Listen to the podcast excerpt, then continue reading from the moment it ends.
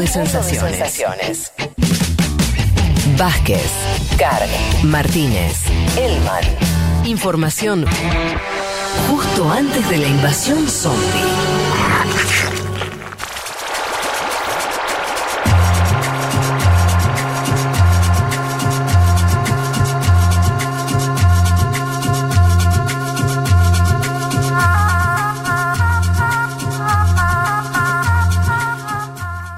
Si les parece, entremos eh, a- al tema Brasil, Juanma. eh, Vamos a hablemos- Brasil. Si quieren mandar alguna feijoada, estamos acá hasta las 15 horas, ¿Hace cuánto que no como una feijoada? Linda comida, ¿eh? El tema de la feijoada para mí es así. La o lo comes en Brasil Sí. o lo tiene que preparar un brasilero o brasilera en. Argentina. No vale. eh, ah, yo también hago una feijoada. Lo hago con un tutorial. No, no, no. Y las dos cosas están inhabilitadas de hace tiempo. Porque no. Bueno, no. No, pero estoy- hay, hay brasileros que viven en nuestro país, ¿va? Que Sí, Claro. sí, sí, claro. No conozco. hace tiempo. No sí, conozco claro. ninguno. Seguro que hay. Pero hay que decir, por ahí antes había más, alguien, alguien que viajaba. Ahora está más, está más difícil. Los ingredientes son muy específicos. Sí, Claro. algunos. sí, la farofa es clave. Exacto, bien. Bien, semana dura para Brasil, primero en términos informativos, con el COVID, superó los 330.000 muertos. Incluso se detectó una nueva variante, ¿no? Que se está estudiando en el Instituto Butantan de San Pablo. No la tenía y me metiste un miedo. No, de acuerdo a algunos medios de ese país, podría ser una especie de mix. Podría, me gusta el potencial, como para no generar miedo, entre la P1 y la variante sudafricana. Eh, y además hay que decir que en términos de COVID, Brasil no tiene paz porque es el foco de Fede y compañeros de las miradas mundiales, ¿no? Por la libre circulación del virus, lo que decíamos antes, por una vacunación que por ahora no alcanza al 10% de la población. Y se fue marzo, que fue el mes más, más dramático hasta el momento, con más hospitalizaciones, más muertes de menores de 40 años, más saturación eh, hospitalaria, bueno, una crisis política. ¿Qué buscó Bolsonaro esta semana? Jair Mesías Bolsonaro buscó dar una muestra de autoridad, con un fuerte cambio de gabinete, entre los cuales se destacan dos nombres salientes. Fernando Acevedo, digo Fernando porque después voy a nombrar otro Acevedo, Fernando Acevedo en ese entonces ministro de Defensa de Brasil, y Ernesto Araújo, Ernesto Araújo hasta ese momento canciller, un canciller polémico vinculado a Olavo de Carvalho, a Steve Bannon, al trampismo, con- muy contrario a China, ¿no? Muy contrario a China. del círculo de Bolsonaro, además. Sí, de él, del hijo, es cierto. Pero había un pedido, ¿no? Había un pedido del centrado de Volalo. Bolsonaro en apariencia toma ese pedido. También esto puede significar que el cen- la- unos condicionamientos del centrado en términos políticos cotidianos. ¿Quién pasó a defensa? Atención, nada más y nada menos que Walter Braga Neto. ¿Se acuerdan que hablamos de él mucho el año pasado? Se tejieron muchas especulaciones sobre si iba a ser la cara visible del gobierno, sobre incluso si lo opacaba Bolsonaro o no, ¿te acordás? Hubo algunas especulaciones. Y como te decía, ¿no? Los que pedían la salida de Araújo era básicamente el centrado, que es este bloque parlamentario que se mueve más por intereses eh, pragmáticos que por algún tipo de ideología, ¿no? Pero que es muy fuerte en el Brasil. Carlos Franza será quien ocupe el lugar que deja Araújo.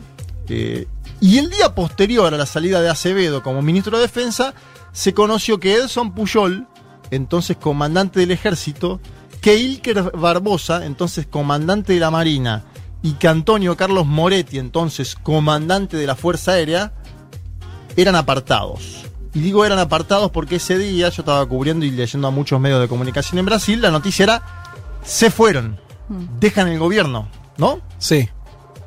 Y me parece que había dudas sobre qué había sucedido, porque el Ministerio de Defensa decía, fueron apartados, y los medios de Brasil, vos entrabas a Globo, a Folia, decía, dejaron el gobierno. Sí. Le, le- le vaciaron de, le vaciaron a Bolsonaro la, la conducción militar. Bueno, claro, a, de- a partir de algún tipo de reconstrucción de los testimonios, podemos Sí. decir que fue Bolsonaro quien tomó la medida. Mm. Eh, esto a mí hoy, hoy no me cabe en duda. En la semana si me preguntabas, incluso toqué el tema eh, en alguna columna, tenía dudas de qué estaba sucediendo. Eh, porque claro, si se van por la suya lo- lo- los tres comandantes de las Fuerzas Armadas, y te genera una especie de desconcierto a nivel gubernamental sin lugar a duda. Puyol, del ejército, tenía opiniones diferentes a Bolsonaro en cuanto a la gestión de la pandemia y además, y esto lo toma O Globo en los últimos días, Bolsonaro esperaba que Puyol opine públicamente contra la decisión del Supremo Tribunal Federal en torno a las causas de Lula. Cosa que Puyol no hizo. ¿no? Bolsonaro decía, cuando el Supremo Tribunal Federal me marca la cancha en términos políticos y anula las condenas a Lula a través del Sonfachín, tiene que salir a decir algo. Puyol como comandante del ejército, Puyol no dijo nada. Eh, se dice que Puyol también está a favor de las cuarentenas. Esto es algo que, que pudo haber traído un debate de las cuarentenas, de los confinamientos, algo que sucede a partir de la decisión de los estados, que Bolsonaro no se mete en el tema y demás. Sí, de hecho, Juanma había como un antecedente público que Bolsonaro va como a abrazarlo y él le pone el codo, ¿no? Como marcando la diferencia de yo me cuido. Y sí, seguro. Yo también le podría el codo a Jair Mesías. eh, y por, por eso circulaba una frase del entorno de Bolsonaro que era algo así como que Puyol era una piedra en el zapato del gobierno. ¿no? Que Bolsonaro, si Puyol no se alineaba más, lo iba a separar del cargo. El propio Moretti, nombrábamos antes a, a Moretti, que fue comandante de la Fuerza Aérea hasta, hasta esta semana, fue quien clarificó eh, esto, ¿no? De si se fueron o no fueron. Vamos, Sí. vamos a escucharlo. A ver. Caros integrantes do Comando da Aeronáutica, na manhã de hoje, tomei conhecimento da decisão do presidente da República, Jair Bolsonaro, de exonerar-me do comando da Força Aérea Brasileira.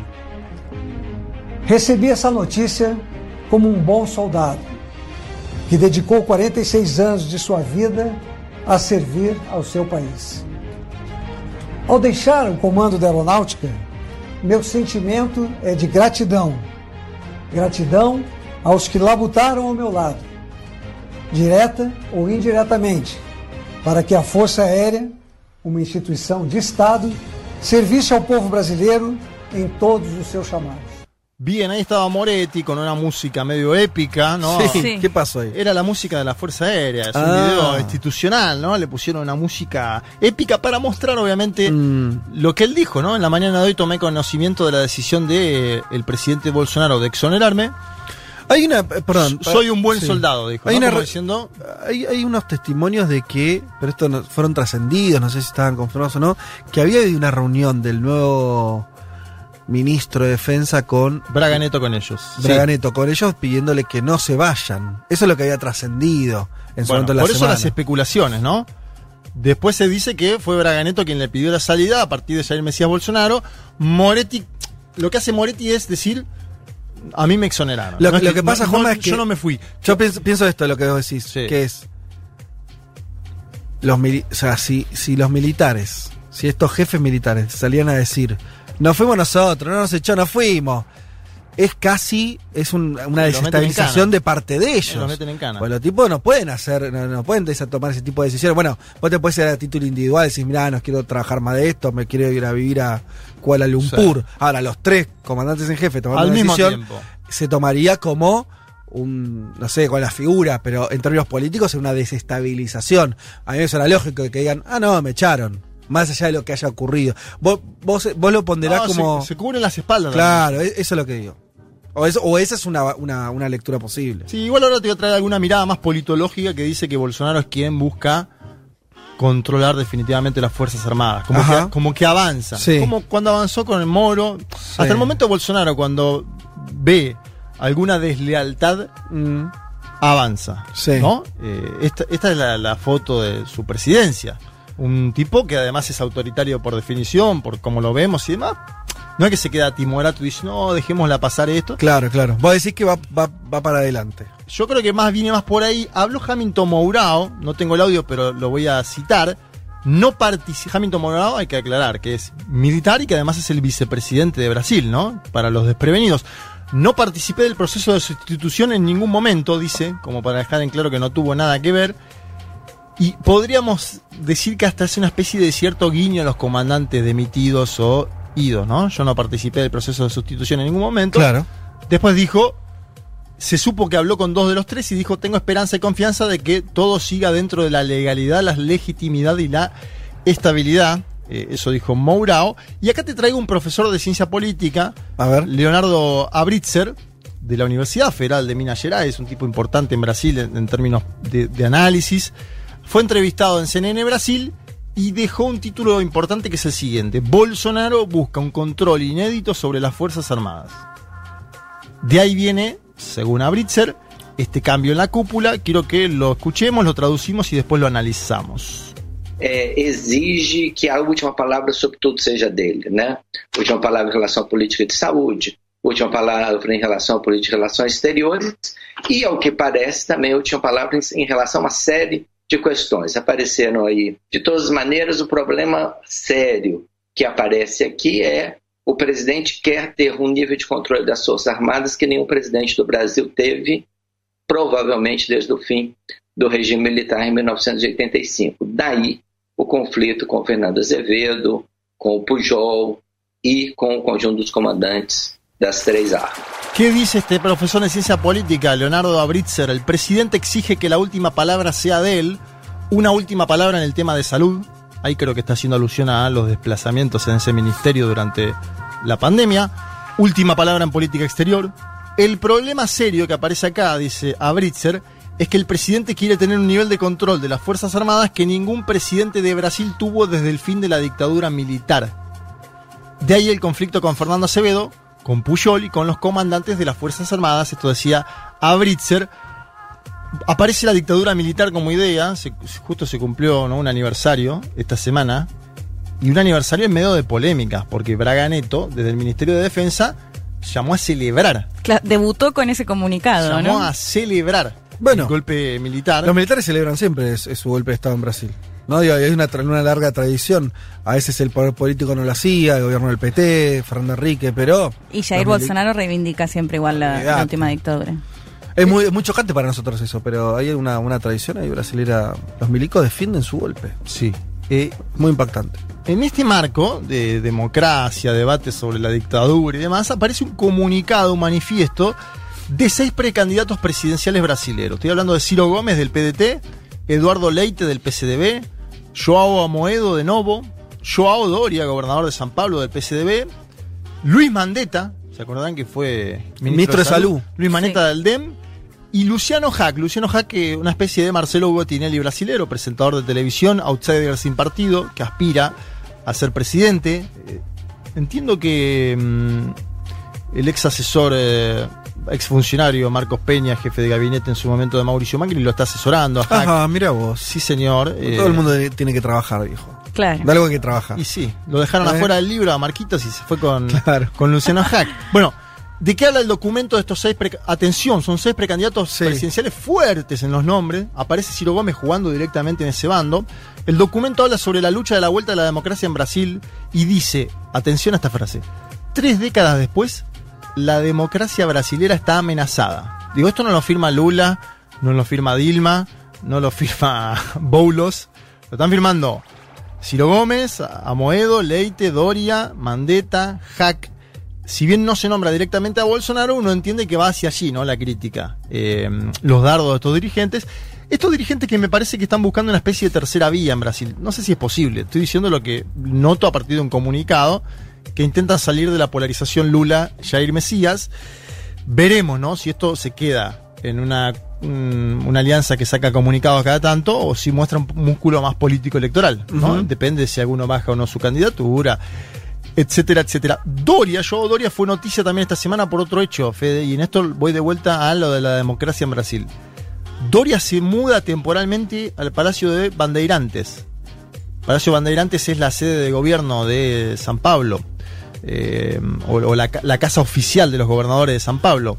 ¿Por qué? ¿Por qué? Se muda porque su casa en Jardín Europa, que es un lugar eh, de la clase alta paulista, es desde hace meses lugar de protesta. Ajá. Doria no puede vivir más ahí. Mira. Lugar de protestas de los simpatizantes de Bolsonaro. Sí. Protestas bolsonaristas Protestas contra Doria. bolsonaristas anticonfinamiento contra Doria. El gobernador de Sao Paulo. Ok. ¿Y qué dijo Doria en un mensaje esta Sí. semana? Volvimos a los tiempos oscuros en que la integridad física de aquellos que defienden Mm. la vida y la democracia está bajo amenaza. Lo digo de vuelta. Volvimos a los tiempos oscuros en que la integridad física de aquellos que defienden la vida y la democracia está bajo amenaza. Analizo esto con lo que decía Leti, el comunicado del Ministerio de Defensa, apoyando directamente a la dictadura militar y al golpe contra Joao Goulart. Me parece que hay un debate, una tonalidad ahí extraña sobre instituciones, democracia, gobierno de Bolsonaro, estos seis precandidatos que no son de la izquierda diciendo la democracia brasileña está asediada. Hay algo ahí, ¿no? Hay algo ahí para analizar de acá, más que también puede vincularse con los cambios de Bolsonaro en las Fuerzas Armadas. Lula, ¿querés ir a Lula? Dale. Lula con el otro Acevedo, en este caso Reinaldo Acevedo, un periodista importante de Bad News. ¿Por qué es importante la entrevista con Acevedo? Porque Acevedo, como decía John Laventa, escribió un libro que se llamaba El País de las Petralias o País de las Petralias.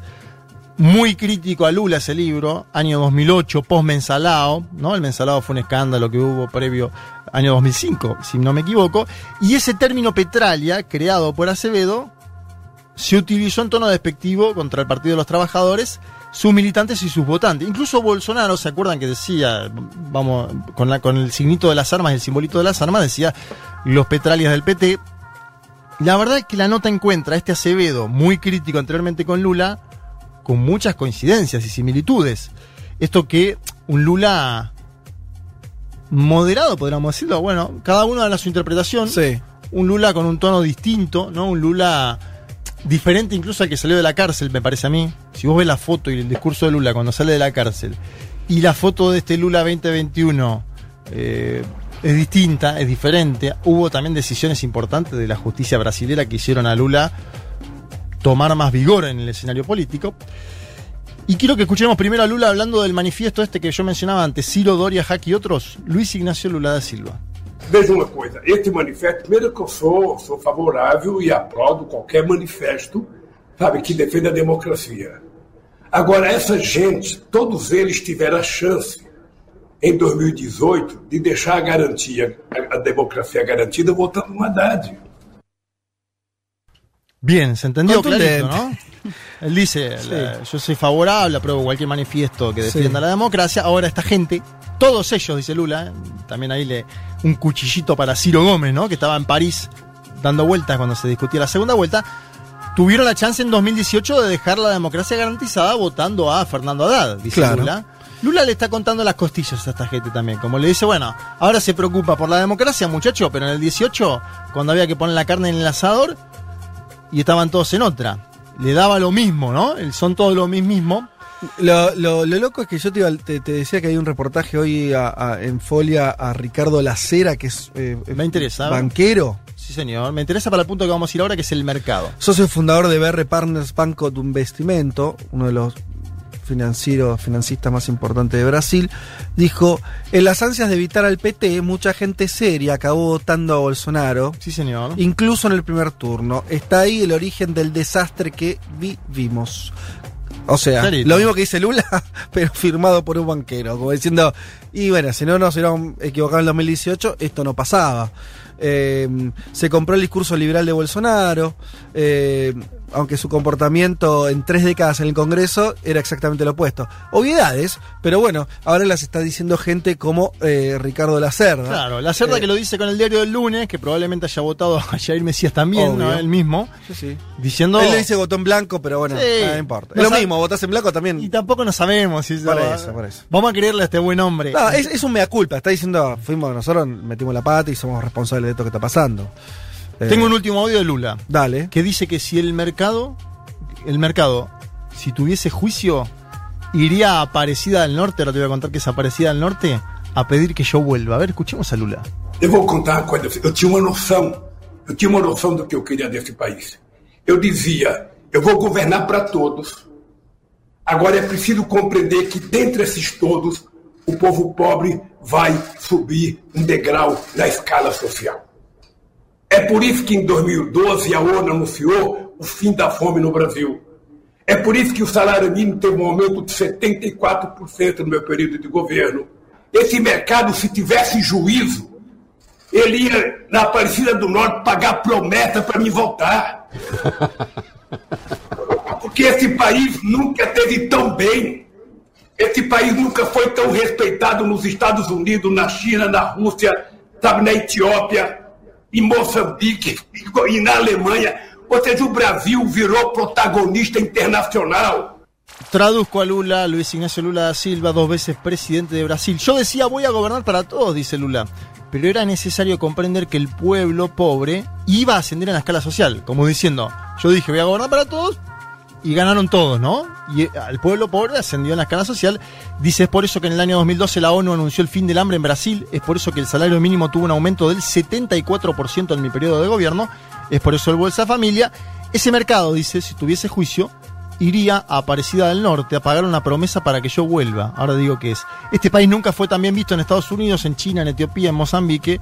En Alemania, Brasil se convirtió en protagonista internacional. Bueno, en Aparecida del Norte, ciudad ubicada en el interior del estado de San Pablo, está la Basílica de Nuestra Señora Aparecida, que es la segunda más grande del mundo, solo detrás de la Basílica de San Pedro en el Vaticano. Lula le está diciendo, muchachos, vayan ahí, pidan por mi vuelta, porque este país está ingobernable. Vayan a no puede más.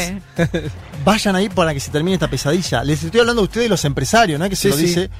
Me parecía interesante traerlo como para mencionar, ¿no? El, el- el momento que vive Brasil de crisis política fuerte, con presidenciable de centro derecha intentando coordinar y lamentando el accionar de Bolsonaro, ¿no? Al frente del Ejecutivo, casi que casi diciendo se nos está evaporando la democracia en nuestras manos, porque es lo que dicen, si uno lee bien el entrecomillado, es lo que están diciendo eh, esos seis presidenciables.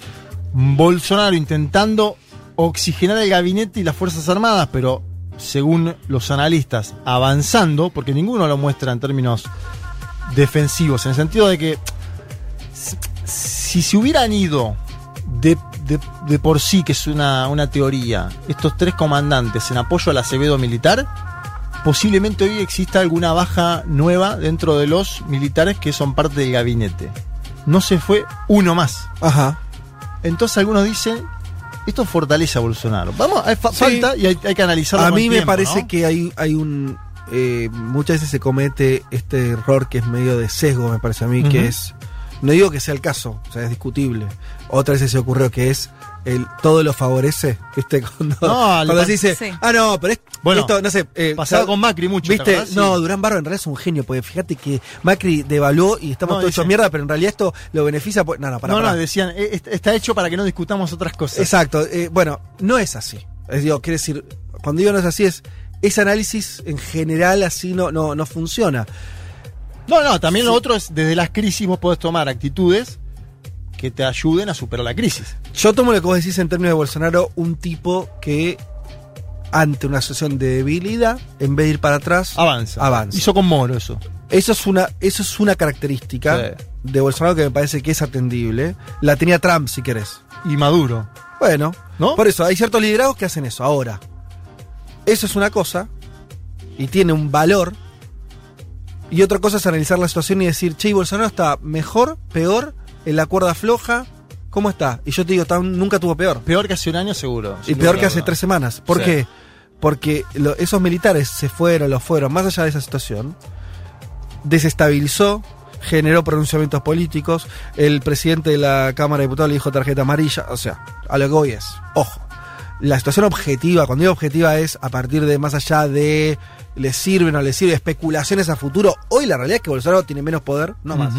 Tiene menos poder el tipo porque de hecho tuvo que negociar lo de Araujo, Bueno, si querés es evidente. No, no, Sí. Lo de Araujo es desprenderse de un ministro muy propio porque se, vos lo dijiste, porque se lo pidió la política. Con el centrado Bueno, negocia. se dio. Con el centrado negocia. La duda mía es si puede articular en las Fuerzas Armadas, porque la base de las Fuerzas Armadas, y esto es algo que nombran muchos analistas, es bolsonarista. La base. Claro, pero ahí hay otra discusión que a mí me parece decir que es las Fuerzas Armadas son un actor político hasta qué punto en Brasil, quiere decir. ¿Son actor político? Sí. Hay muchos militares en el gobierno también. Son, es, eh, la fortaleza hasta la demuestran reivindicando un golpe de Estado. Ok.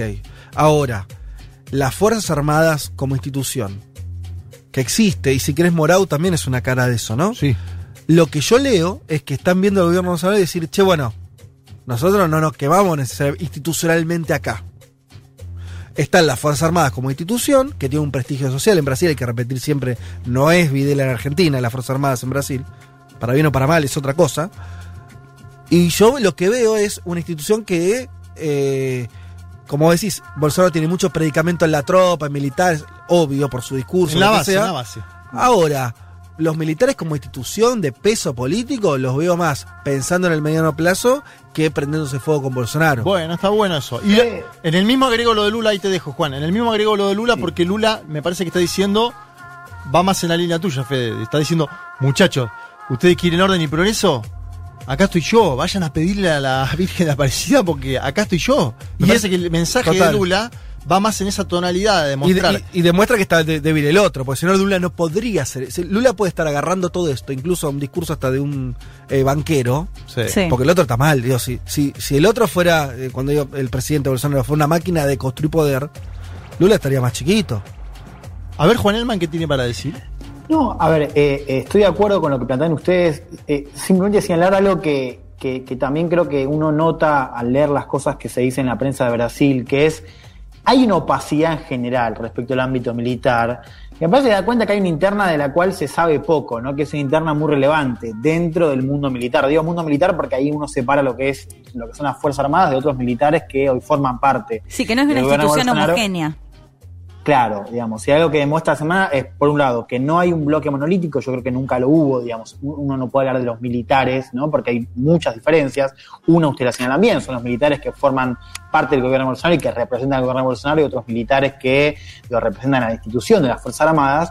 Pero además hay una opacidad que me parece que es muy relevante también. Digo, quiero decir que hay una interna y de la cual sabemos poco y creo que la cual la prensa brasileña en general sabe poco también. O sea, yo veo pocas notas hablando bien, un panorama claro de las discusiones que se están dando en el seno del círculo militar. Sí, me parece que hay un temor a quedar pegados que estuvo siempre, ¿no? Esto de, eh, quedar pegados a un gobierno que, que se va para abajo y me parece que esa sensación en un momento de mucha debilidad eh, se profundiza. Pero digo que hay una interna del cual creo que sabemos poco y que es muy importante para ver qué está pasando dentro de ese mundo. Sí, y le agrego que de la interna con Moro también sabíamos poco. Porque yo no quiero suscribir a la teoría de que Bolsonaro está fuerte porque comparto con Fede que Bolsonaro está en un momento muy delicado. Ahora, entiendo que tiene una capacidad de sortear crisis, o al menos hasta el momento, que me hace acordar a otros liderazgos, ¿no?